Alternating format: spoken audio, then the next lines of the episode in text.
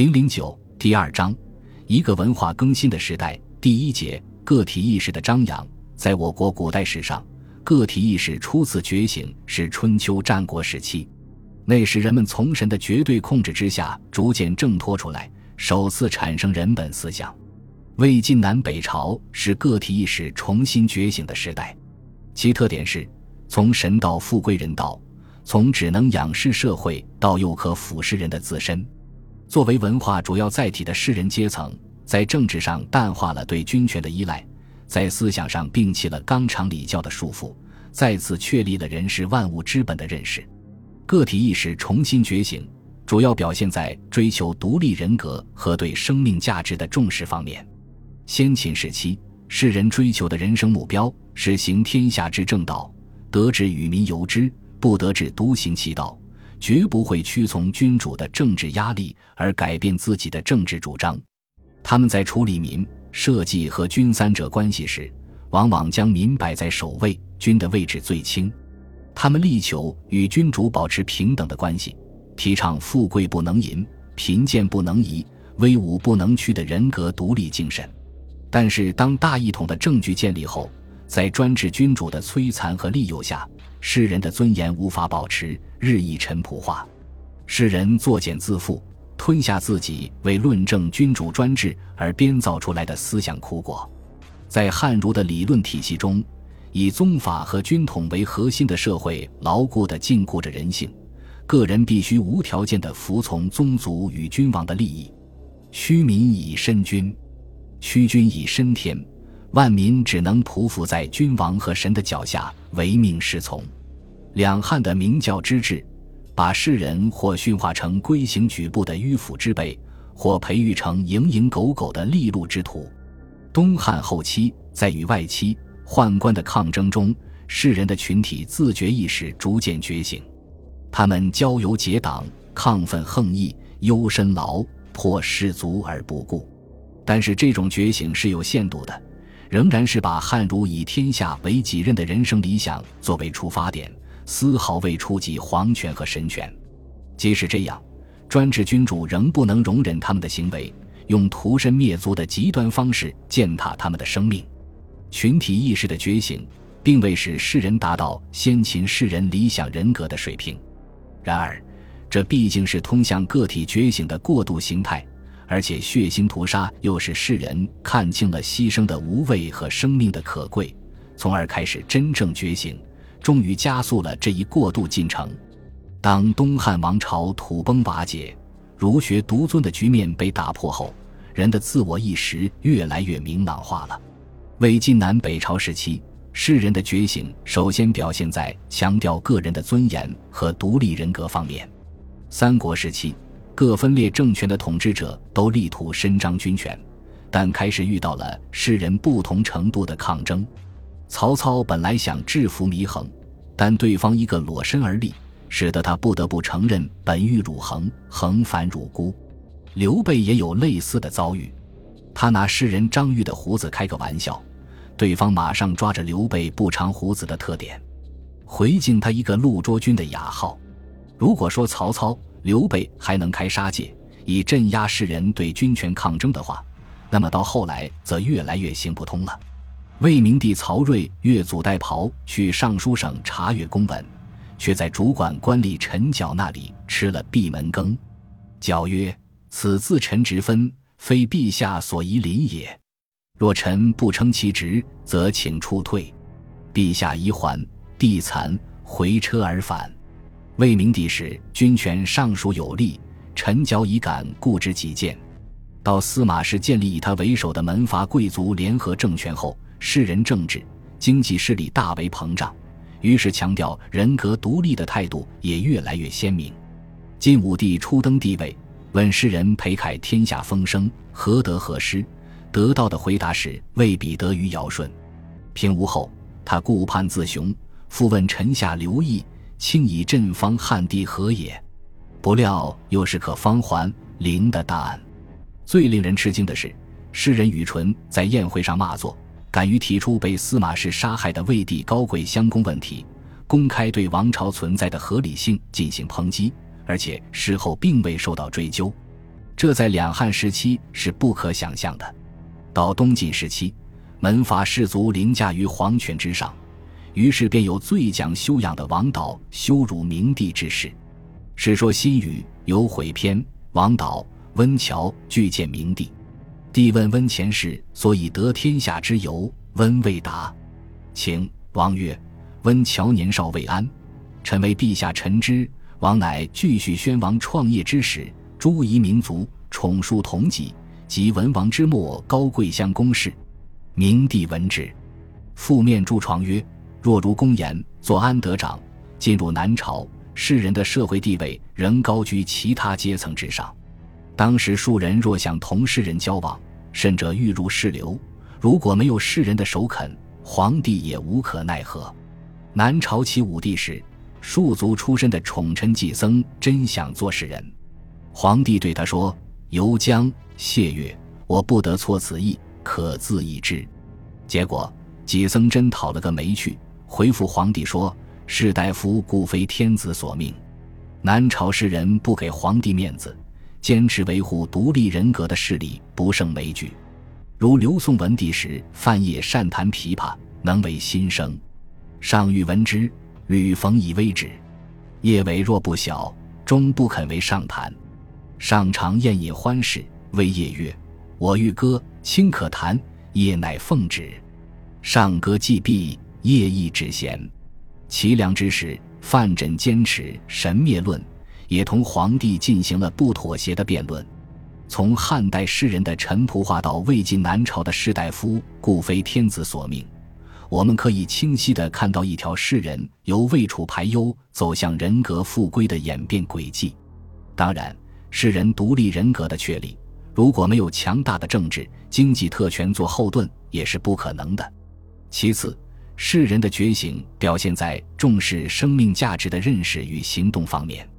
东汉后期，在君权与神权重压的缝隙间，个别诗人虽然发出了生贵于天下的呼喊，但是声音相当微弱。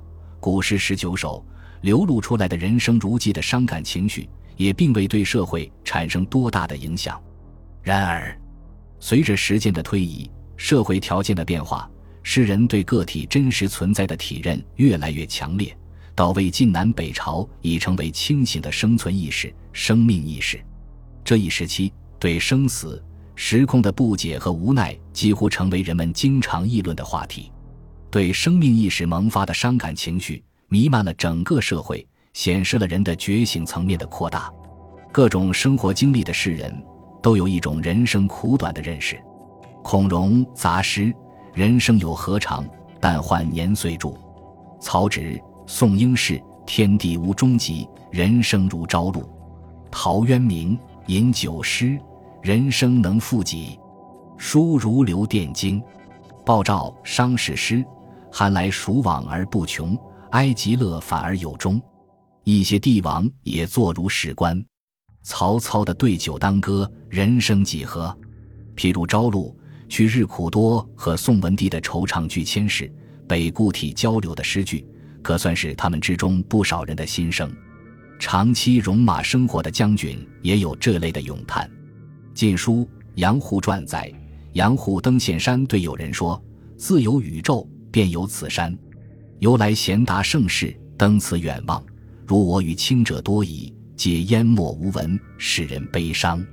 世说新语言语偏载，桓温北伐，见故土所种柳树已长大，叹道：“木犹如此，人何以堪？”至于更深一层次的认识，则来自诗人对生命本质的探讨。一些哲学家将天地还原成自然，指出它是万物产生的本体，人也是它的产物。何晏讲：“阴阳是以化生。”万物是以成形，贤者是以成德，不孝是以免身。阮籍在《达庄论》中也讲：人生天地之中，体自然之行。身者阴阳之精气也，性者五行之正性也，情者游魂之变欲也，神者天地之所以欲也。他把人的形体和精神都归结为自然的产物，所以认为人应抛弃礼法，崇尚自然。他的好友嵇康更提出“越明教而任自然”的时代最强音。嵇康视六经为丙舍、癸禹、无秽、臭腐，认为循守礼教会使人木桥、变语、转金、持曲，主张兼而弃之，与万物为更始。他们崇尚自然，崇尚生命，崇尚人生的自由，努力体现着自我的价值。《世说新语》记载很多世人张扬自我的故事，如桓温问殷浩：“卿何如我？”殷浩回答说：“我与我周旋久，宁做我。”刘谭把东晋简文帝归结为清谈中的二流人物。桓温问他：“第一流夫是谁？”刘谭回答说：“正是我贝尔。”至于刘伶口气之大，更令人惊诧。他脱衣裸行在屋中，对进入屋中的人说：“我以天地为洞宇，屋室为坤衣，诸君何为入我坤中？”世人高扬生命的价值，还可以从对生命的欣赏和赞美中显现出来。魏晋南朝诗人风度中重要的内容之一，是对人物的品藻。品藻的首要方面是仪容，《世说新语》。但为容止立篇，把它与孔门四科的德性、言语、政事、文学并列，可见时人对美好生命的崇尚。而这种美的赞誉，往往又取之于自然，如称赞嵇康为“素素如松下风，高而虚隐；王衍如摇林琼树，王公灼灼如春月柳，山涛如蒲雨浑金，和乔森森如千丈松”。美的仪容对时人极富征服作用。陶侃因为喜欢庾亮的风姿，竟然原谅了这位政治上的宿敌。桓温的妻子见到丈夫辛纳的小妾姿貌端丽，也放弃杀人的念头，至刀前报之曰：“阿子，我见汝一怜，何况老奴？”有的学者认为，时人对容貌美的追求已达到了唯美主义的程度，气质也是品藻人物的重要方面。这种气质是一种外在体貌与内在精神的结合，对人气质的评定，往往无法用现实事物进行比拟，故评价多取之玄远抽象。《世说新语·品藻篇》提供的一则故事颇具典型意义。孙绰一次同司马懿品评了七个人物，用词分别是：清味简令温润甜，和高爽迈出清逸令达红润通常，陶陶清边缘有致思。并自评为萧条高寂。显然，这种赞美表露的是不沾滞于物的人的自由精神，是一种哲学的美和神韵的美。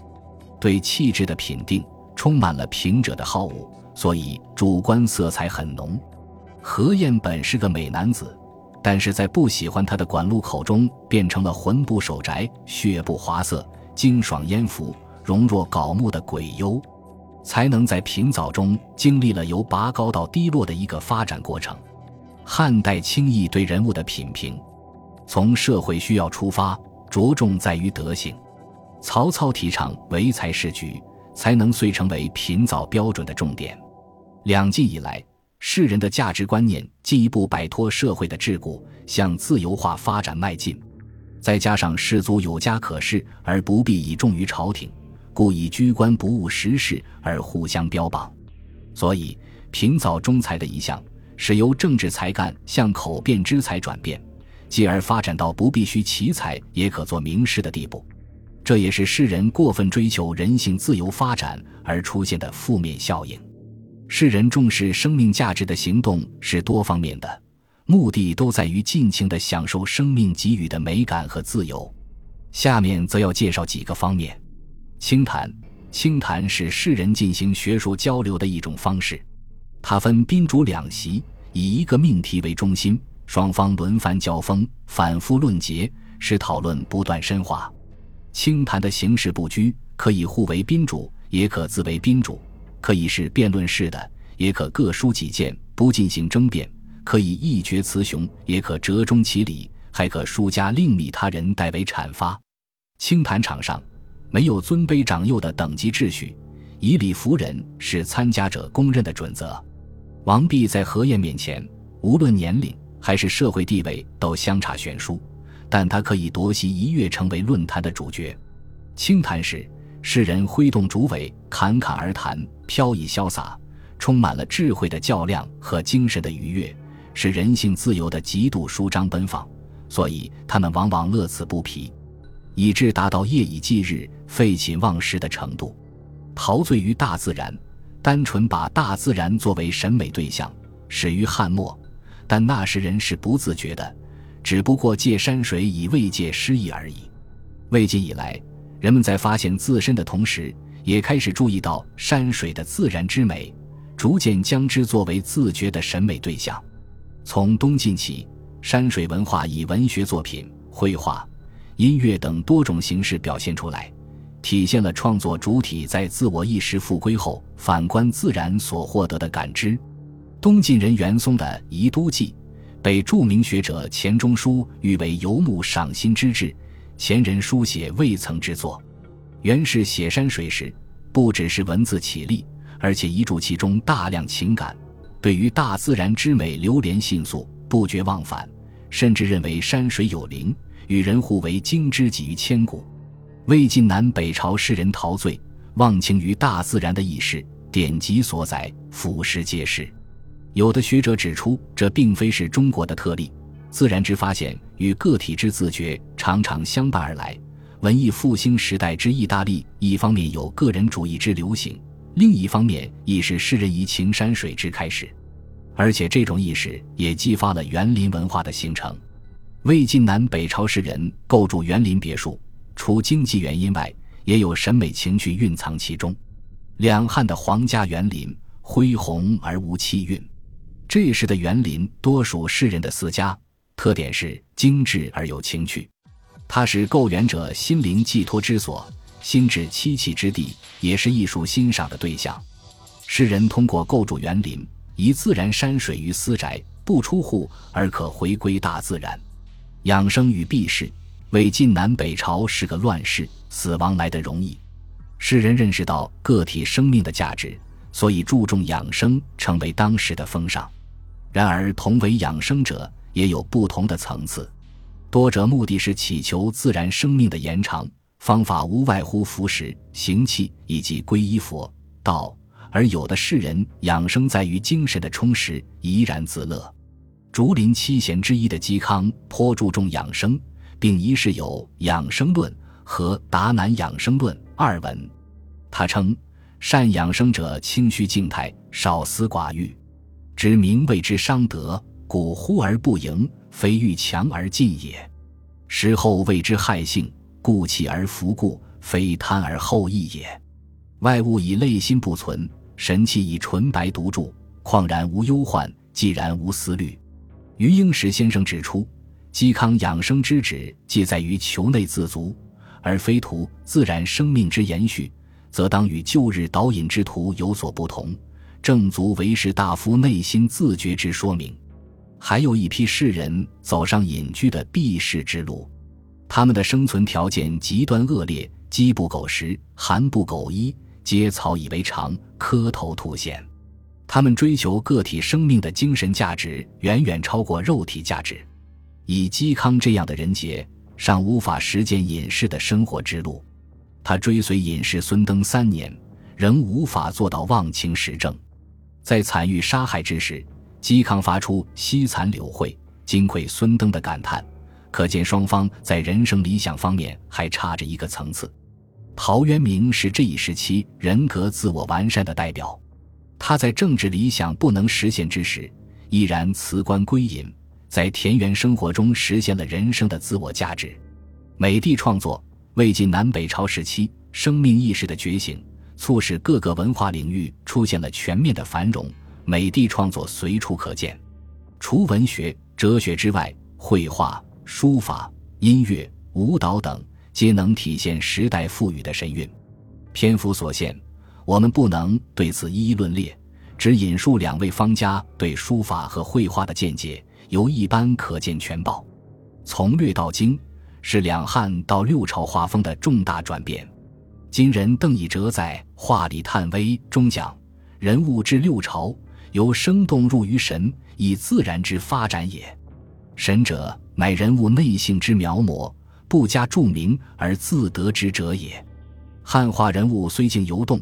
六朝之人物虽动亦静，此最显著之区别。盖汉取生动，六朝取神耳。对于书法，宗白华先生讲：近人风神潇洒，不至于物。这位优美的、自由的心灵找到一种最适宜于表现他自己的艺术，这就是书法中的行草。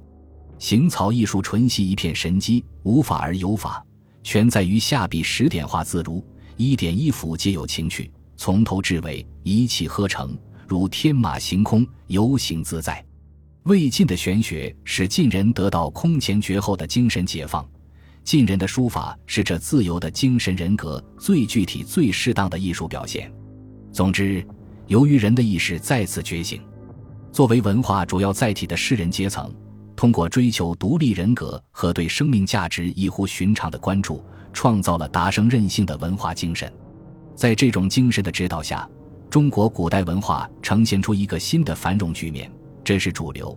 但达生任性精神走向极致。又导致部分士人及时行乐、奢靡纵欲情绪的蔓延。西晋士人的豆腐和南朝上层社会的挥霍无度，便是这种丈夫生事如清晨妻若草，白驹之过隙，人生欢乐富贵几何时消极人生观的外在表现。